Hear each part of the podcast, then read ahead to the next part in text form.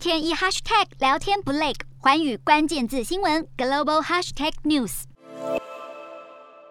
美股当地时间二十九号大跌，科技股更是一蹶不振，纳指单月跌幅超过百分之十三，创下十三年来最惨表现。金融分析师认为，市场的不安与联准会政策不确定性很有关联。市场不安让三大指数午盘一路下探，美股道琼指数重挫九百三十九点一八点，收在三万两千九百七十七点二一点；标普五百指数大跌一百五十五点五七点，收四千一百三十一点九三点；纳斯达克综合指数更是惨跌五百三十六点八九点。收一万两千三百三十四点六四点。个股方面也受到冲击，电子商务巨擘亚马逊股价跌超过百分之十四，创下二零零六年来最大单日跌幅。而且受到网络消费降温、供应链混乱拉高成本的影响，亚马逊公布上季亏损更是七年来首见，而本季营收预测也不乐观。苹果方面上季业绩虽然优于市场预期，但是高层警告中国疫情的影响扰乱了供应链，苹果本季有多达八十亿美元营收受到阻碍，股价因此下挫约百分之三点七。